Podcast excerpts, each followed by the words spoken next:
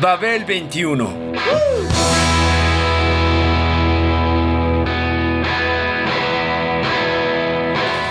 El rock de hoy.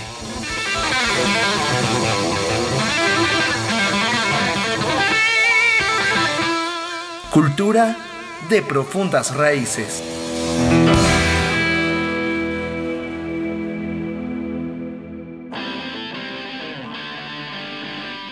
Hay discos que jamás dejan de llamar la atención. ¿Por qué? Porque son clásicos. Pero, ¿qué es lo que los convierte en clásicos? Veamos 1973.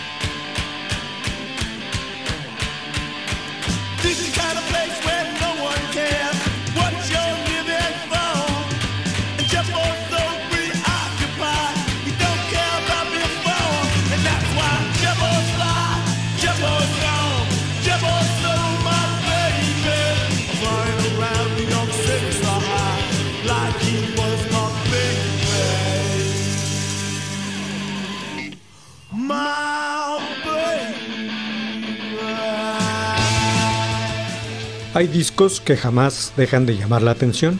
¿Por qué? Porque son clásicos. Pero, ¿qué es lo que los convierte en clásicos? En el mundo grecolatino, durante la época de Sófocles, el término clásico se utilizó para designar a las personalidades de primera clase, es decir, a los miembros más sobresalientes de la cultura.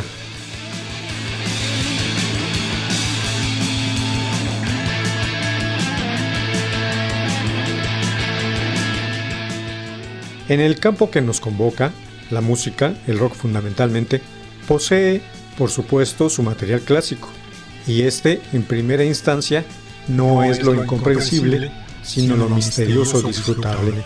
Es aquello con lo que se puede deleitar, individual o colectivamente, toda la vida. Lo que continúa conmoviendo y sorprendiendo. Es aquello que es imposible hacer mejor en su momento y circunstancia.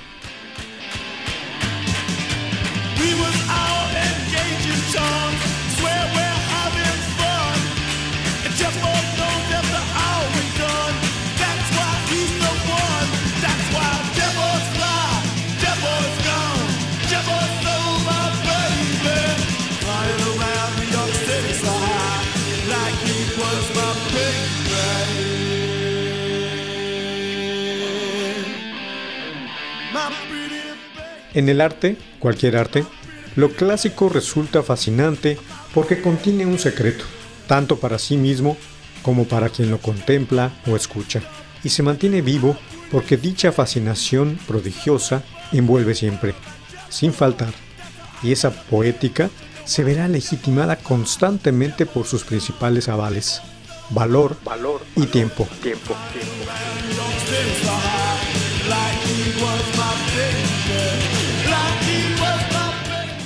New York Dolls, New York Dolls. A quienes crecieron escuchando a T-Rex, David Bowie, Lou Reed y compañía, les llegó el turno de tomar las guitarras y con la provocación aprendida de MC5, la cadena prosiguió en los 70 con el punk glam de The New York Dolls. Su estilo musical de costura gruesa y descuidada, pero saturado de energía, marcó la ruta para muchos grupos de rock posteriores y apadrinaron lo que vendría después, el punk. Su disco debut homónimo salió al mercado en 1973. Canciones como Personality Crisis, Trash, Bad Girl o Jet Boy estaban hechas para sonar lo más sucio posible. La crítica los trató como producto original. Su sagaz hard rock, elucubrado como una celebración entre el camp y el kitsch, cautivó por su actitud amenazadora y malévola, pero no hubo repercusión comercial.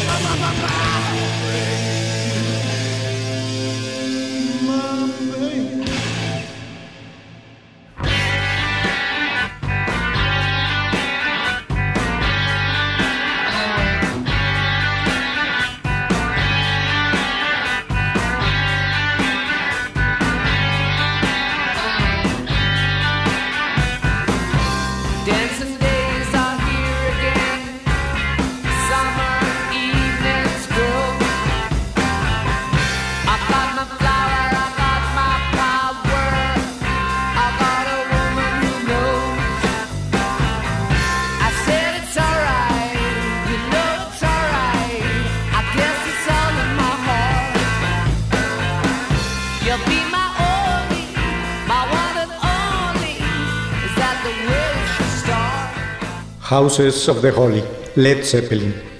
Después de cuatro álbumes excelsos, el Zeppelin optó por satisfacer sus propias demandas, sus gustos del momento.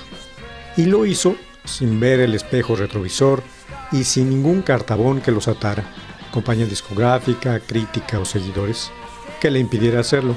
El resultado fue un gran divertimento. El dicho fresco zeppeliniano que mezcló estilos e ideas, hubo el bendito rock and roll, pero también funk e incluso reggae. Entre ellos destacaron The Rain Song, No Quarter, The Song Remained the Same, obras que el tiempo cosería aparte.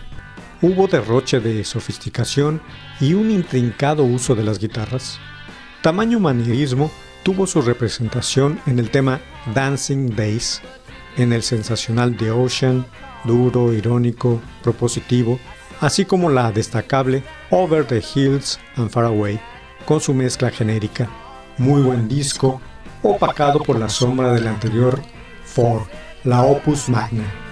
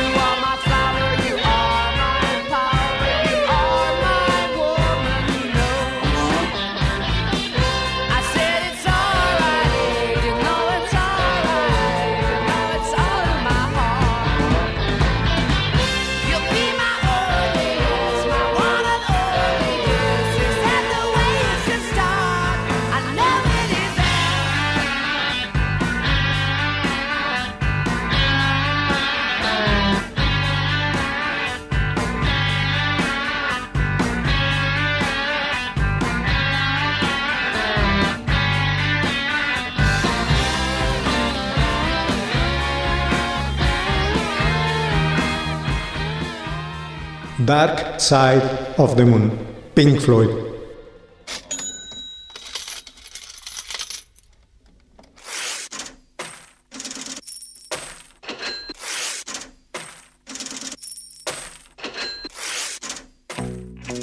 Cuando el álbum The Dark Side of the Moon se publicó en 1973, la banda adquirió entonces el reconocimiento global.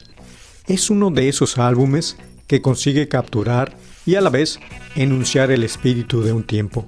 El extraño álbum, ideado por Roger Waters, fue un punto de inflexión para el grupo, tanto creativo como de popularidad, y un hito en la historia de la música.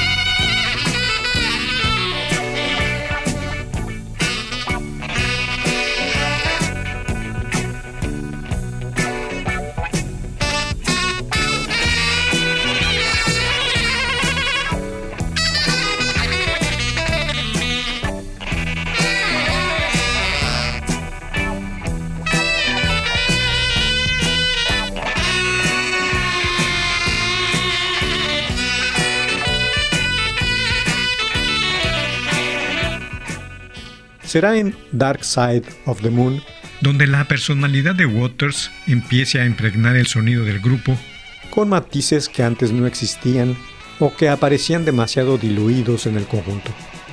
El escucha es invitado a reflexionar sobre la grandeza del artefacto frente a la mítica portada de la pirámide y el prisma de luz, diseñada por la compañía Hypnosis y George Hardy.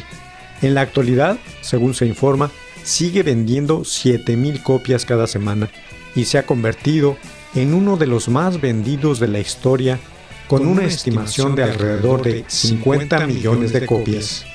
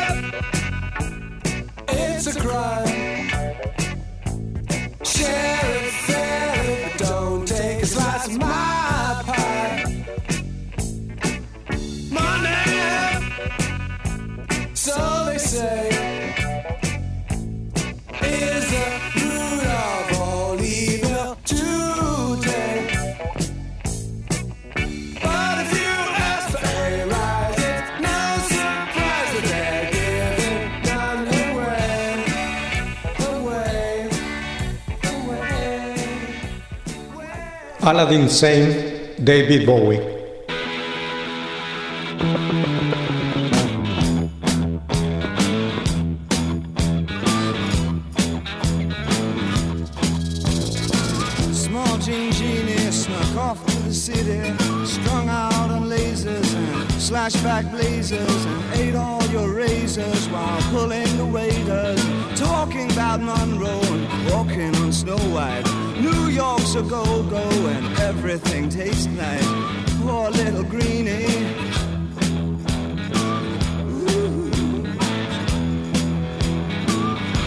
Back on it. Gene Genie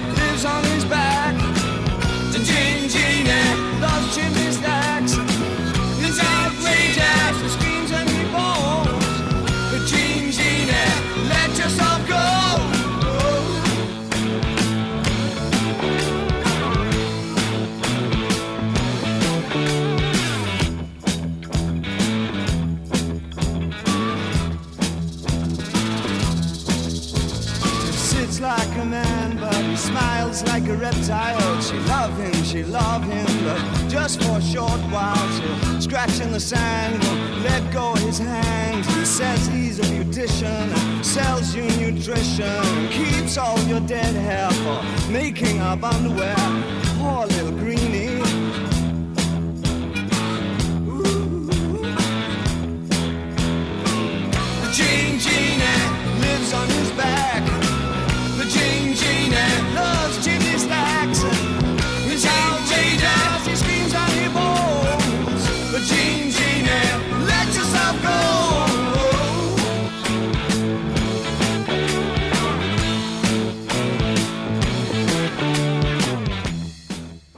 El nombre lo especifica todo, David Bowie.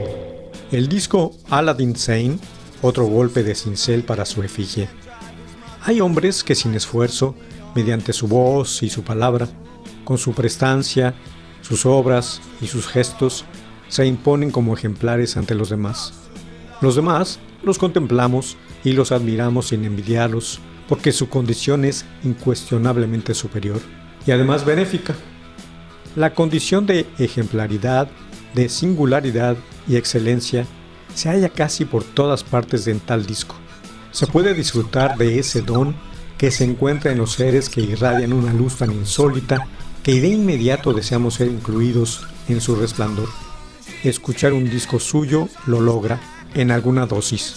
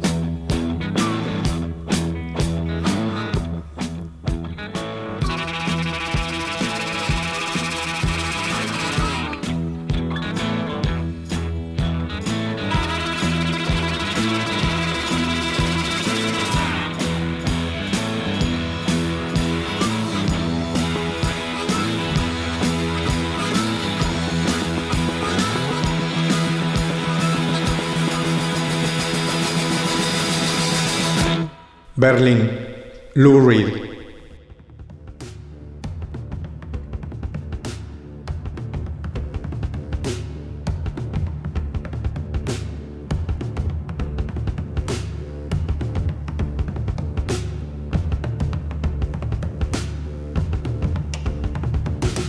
All your two friends, they're shooting you up.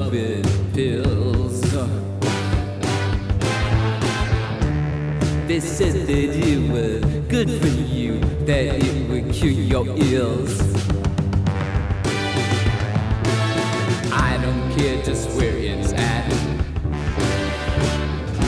I'm just like an alley cat. And when you're filled up to hue with hate, don't you know you gotta get it straight? Filled up to hue with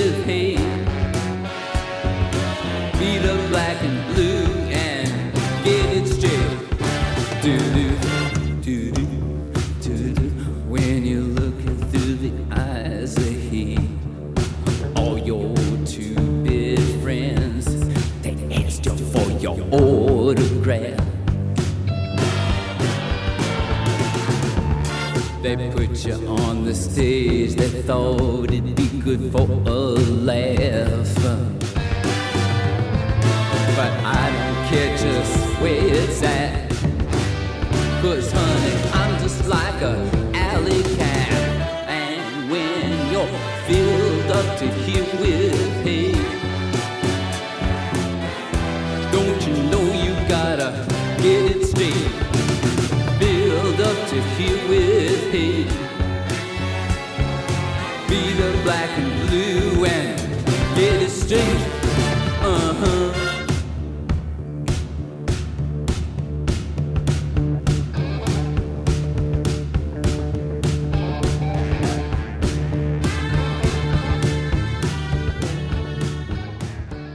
Con Transformer, el tema Walk on the Wild Side, Lou Reed había resultado arrollador.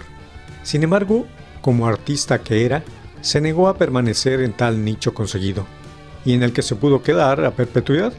Siguió adelante, con su propia visión, su propio camino y haciéndolo bien, enriqueciendo con dicha mirada el mundo de la música. Berlín es un disco que cuenta una historia, la relación tóxica de una pareja que se enfrenta con el sufrimiento y la muerte. Reed casi siempre describió realidades. En las letras de este álbum hay muchas similitudes con la destrucción de su propio matrimonio, que se estaba produciendo justo cuando escribía las letras. Es una obra que ofrece una narración sombría, con un trabajo intrincado, duro e intenso, cuyo reconocimiento tuvo que esperar muchos años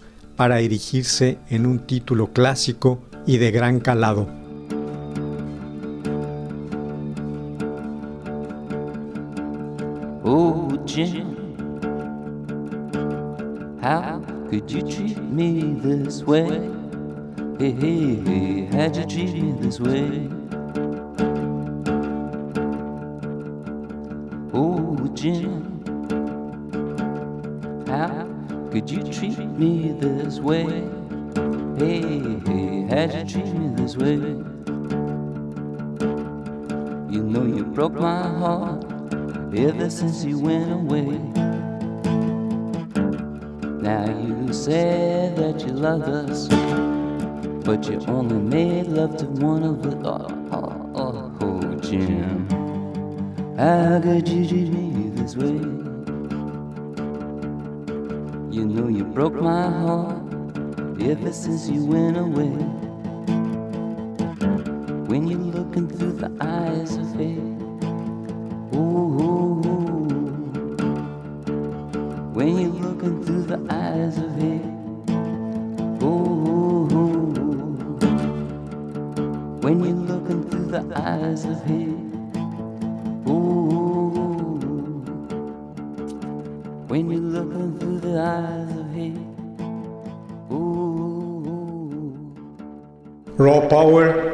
Iggy and the Stooges.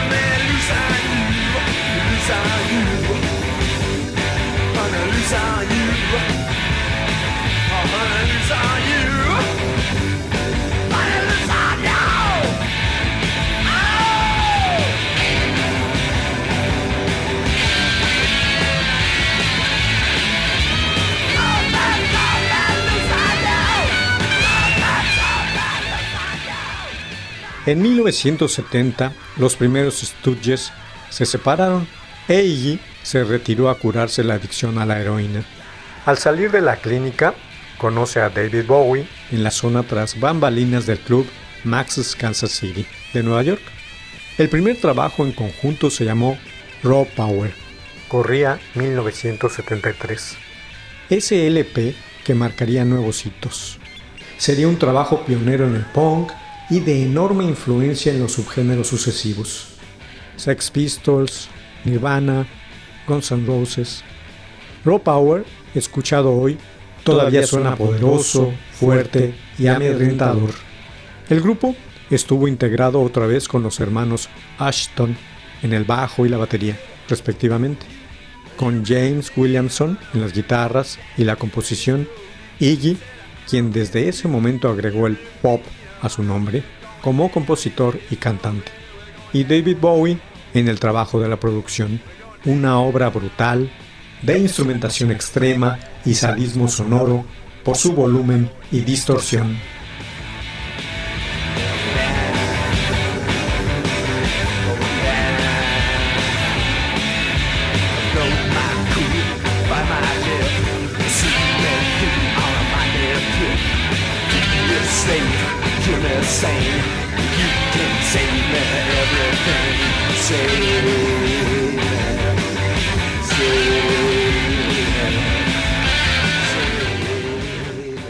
Babel 21, el rock de hoy. Programa de Sergio Monsalvo. Equipo de producción, Pita Cortés, Hugo Enrique Sánchez y Roberto Hernández.